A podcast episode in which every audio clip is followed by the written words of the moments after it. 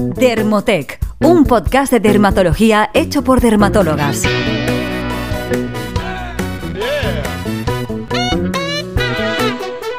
Bienvenidos a un nuevo episodio del podcast de Dermotec, un podcast sobre dermatología, estética y cosmética hecho por dermatólogas.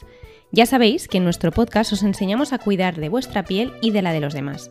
Yo soy la doctora Inés Escandey y hoy estoy con la doctora Laura Berbegal. Hola Laura. Hola Inés, ¿qué tal? La verdad es que tenía ganas ya de grabar este podcast contigo porque no he hecho ninguno, eh, los otros, así que nos estrenamos juntas. Además vamos a hablar de un tema muy interesante de cómo afecta el estrés a la piel. Sí, la verdad es que a mí también me hace ilusión porque nunca hemos grabado juntas.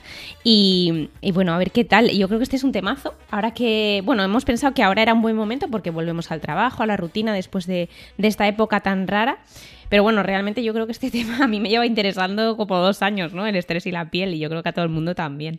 Porque vamos, el estrés no, no va mejorando. La verdad es que no, bueno, yo por lo menos en mi caso el otro día estaba hablando con mi adjunto y echando la vista atrás me acordaba de cuando era residente que me pensaba que era la época más estresante de mi vida y me he dado cuenta que, no, que no, que esto solo, que eso solo había hecho más que empezar y la verdad es que, que el estrés yo creo que a muchas personas nos ha ido a más. De, de hecho hemos hecho una búsqueda rápida y hemos visto que en los últimos dos años las búsquedas de estrés y piel se han incrementado, o sea que, que creo que sí que es un tema que va a gustar y además también eh, han aumentado las búsquedas de estrés y caída de pelo, que es otro tema muy, muy popular también. Sí, sí, de hecho acabamos de hacer, yo creo que todo el tema de pelo eh, le interesa a todo el mundo y lo entiendo, ¿eh? porque a mí cuando no se me caía el pelo yo pensaba, jolín, la gente, qué exagerada, no, no, pero cuando se te cae el pelo dices, oh, Dios mío, me quedo, me quedo sin pelo en dos días. Eh, o sea que entendemos que os interese, pero eso será otro podcast, aunque ya tenemos algunos que seguros que os gustan, pero, pero bueno, hoy nos centramos en el estrés y la piel. Entonces vamos a empezar explicando qué es el estrés, que es un desequilibrio entre las demandas del ambiente, ya, ya sean demandas que nosotros nos autoimponemos, ¿no? Que serían estresores internos o externos, ¿no? Pues cuestiones laborales, vitales. Y el desequilibrio se produce frente a los recursos que nosotros tenemos. Entonces, cuando tenemos mucha demanda, ponemos en marcha muchos recursos para afrontar esta demanda. Y eso hace que nuestro cuerpo también eh, se vayan produciendo cambios fisiológicos que van a afectar, entre otras cosas, a nuestra piel. ¿Y por qué pasa esto? No? Pues cuando tenemos una situación estresante, nuestro cuerpo pone en marcha estos sistemas que estaban diseñados inicialmente para hacernos huir o bien luchar frente a la amenaza, que normalmente pues, podría ser eh, un depredador, ¿no? Eh, pero claro, en la vida que tenemos ahora mismo, pues estos mecanismos realmente no son tan eficaces porque no nos tenemos este tipo de peligros. En algunos casos sí, por supuesto, pues si tenemos alguna situación vital muy, muy grave, pero normalmente este estrés está un poco desproporcionado con la vida que tenemos actualmente. Entonces, lo que ocurre es que muchas veces esto suele acabar empeorando las enfermedades. Exacto, y hoy queríamos eh, explicaros cómo el estrés pues, puede afectar a nuestra piel, ¿no? Aunque antes de empezar, de meternos más en materia, sí que quería recordar también que existe una relación inversa, ¿no? Que hay enfermedades de la piel que también nos pueden influir eh, psicológicamente. Es decir, por ejemplo, yo misma, ¿no? Cuando he tenido acné, pues a lo mejor me ha afectado psicológicamente. O hay enfermedades como muy estudiadas, como la urticaria crónica, la dermatitis atópica, la psoriasis, ¿no? Que son cosas crónicas que muchas veces, pues al final te afectan psicológicamente, afectan mucho la calidad de vida de los pacientes que, que la padecen. Pero bueno, hoy vamos a hablar un poquito de, la situación contraria, ¿no? De cómo el estrés, pues nos puede afectar en, en nuestra piel. De esto es verdad que se sabe bastante menos. Aún así, sabemos algunas cosas y podríamos dividir en tres tipos la relación del estrés con las enfermedades de la piel. Uno sería el estrés como causa de lesiones cutáneas. Esto es lo que ocurre, por ejemplo, con trastornos tipo la tricotilomanía, que es el trastorno en el que las personas se arrancan el pelo cuando eh, están nerviosas y eso les, les, les deja una situación de, de relax, ¿no? Después estaría el estrés como desencadenante de una enfermedad de la piel. Por ejemplo, se ha estudiado que pacientes con mucho estrés pues, tienen más riesgo de desarrollar el zóster. Y luego el tercer tipo de relación sería el estrés como desencadenante de un brote o el empeoramiento de una enfermedad crónica, que yo creo que esto sí que es más conocido, ¿no?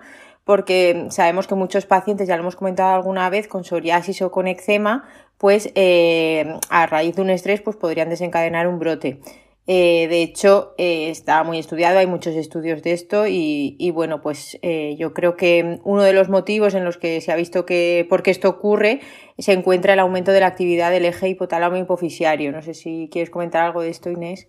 Sí, yo creo que es que esto es un poco difícil a lo mejor os parece que nos estamos metiendo mucho en temas muy científicos, pero bueno, eh, explicándolo de forma sencilla, eh, la actividad del eje hipotálamo hipofisario es la que controla la liberación y el equilibrio de algunas hormonas en nuestro cuerpo. ¿no? Entonces, cuando este eje está activo, lo que pasa es que aumentan algunas de estas hormonas que acaban conduciendo a que se produzca un aumento de cortisol en sangre. ¿no? Y entonces, tanto el cortisol como otras cosas que también se activan durante el estrés, eh, tienen importantes efectos eh, en muchas funciones de nuestro cuerpo y entre ellas en nuestro sistema inmune, ¿no? que no funciona igual en presencia de niveles elevados de cortisol que sin él. Exacto. Y luego, bueno, creo que también es importante remarcar que, yo creo que también es bastante conocido que el estrés normalmente no, es una cosa aislada, sino que muchas veces pues lo acompañamos de alteraciones en la alimentación, ¿no? Como dietas poco saludables. Es importante mm, qué comemos y cuándo lo comemos. El sedentarismo, la ausencia de descanso nocturno. Muchas veces todo esto está relacionado, vamos, yo misma alguna vez que estaba muy estresada en el trabajo, pues al final comes rápido y mal, no tienes tiempo para hacer deporte, duermes mal y al final es que se, yo creo que se mezcla todo y, bueno, pues todo esto puede afectar a nuestra piel, bueno, y estoy segura que a muchos más ámbitos de, de nuestra salud, no solo la piel. Sí, yo estoy totalmente de acuerdo porque realmente yo creo que el estrés es una cosa que va haciendo que todas las actividades que nosotros realizamos estén hechas de forma pues inadecuada, ¿no? Es, es, lo que tú dices, al final comes peor, te mueves menos, tienes menos tiempo en general y estás más nervioso, pues esto influye mucho, ¿no? Entonces, por ejemplo, en esta línea, si ya nos centramos en temas de, afectación a la piel, ¿no? Se ha visto que, por ejemplo, los pacientes con melasma podrían tener niveles más bajos de melatonina que, que pacientes sin melasma. Y diréis, bueno, ¿y esto qué tiene que ver? Bueno, pues esto se podría relacionar, entre otras cosas, aunque podría tener muchas explicaciones, con un descanso inadecuado, ¿no? Entonces, aunque queda mucho para.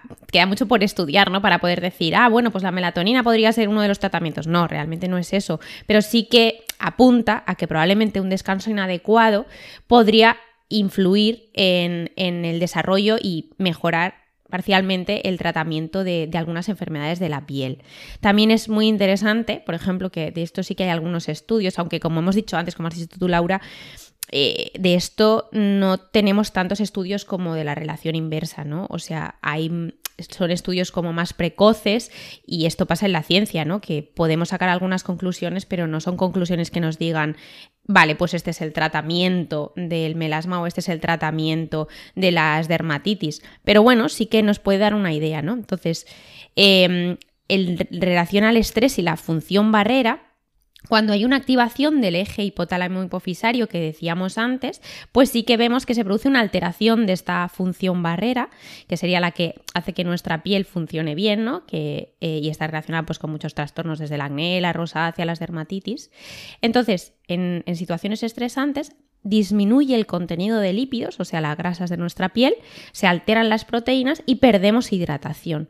Entonces, este es el motivo por el cual muchas veces en el estrés empeora el acné, la rosácea, Exacto. Y luego con el acné, que bueno, a mí me gusta mucho este tema porque lo he sufrido en mis propias carnes, pues bueno, al final todo lo que decíamos, ¿no? Justo con el estrés, aparte de que entras en un ciclo de dormir a lo mejor peor, descansar mal, aparte muchas veces como ves que tu acné empeora o tu, la dermatosis que sea, ¿no? Al final eso también te va a crear a ti un, un estrés, ¿no? De, de, pensar estoy empeorando el acné y al final es que es muy difícil romper ese, ese círculo, ¿no? Que se crea. Entonces, bueno, pues es un poco todo como que se complica más. Entonces, hábitos saludables y luego también otra cosa que, vamos, yo de estudiante de medicina en plenos exámenes lo he hecho alguna vez, mal hecho, y yo creo que cuando los pacientes con acné que a lo mejor tienes... Eh, estás muy nervioso, pues te apetece manipularte, ¿no? Las, las lesiones, te tocas el grano, al final te dejas una cicatriz y todo esto es que es horrible, o sea, que, esto no hay que hacerlo y no hay que entrar en bucle porque Sí, sí, es un agujero negro ahí de, horror. Eh, pero bueno, vamos a ver, ¿qué podemos hacer? Entonces, aquí quería decir que el otro día, eh, viendo las redes sociales, vi una, foto que compartiremos esta semana de que colgó David Lim, que es eh, un dermatólogo australiano, que me parecía muy interesante, que era como un dibujo en el que ponía como una ventanilla en la que te ofrecían pastillas para cambiar tu salud, ¿no? Y en la otra te ofrecían cambios en tu hábito de vida. Entonces había una cola larguísima en la de pastillas y no había nadie en la ventanilla de cambios en el estilo de vida. Y es que no os vamos a hacer ningún consejo, como siempre, de os podéis usar estas cremas para mejorar porque no lo hay, ¿no? Realmente eh, no podemos eh, recomendaros nada milagroso porque realmente lo que hay que hacer para cambiar eh, situaciones estresantes y por supuesto nosotras no somos tan expertas como eh, psiquiatras o psicólogos en este ámbito, pero sí que sería cambios en, en, el estilo de vida ¿no? y en los hábitos. Entonces, bueno, pues si sabemos que estamos estresados y no podemos evitar el estrés, pues por lo menos tenemos que tratar de mantener una alimentación saludable con una dieta rica en vegetales y pocos alimentos procesados.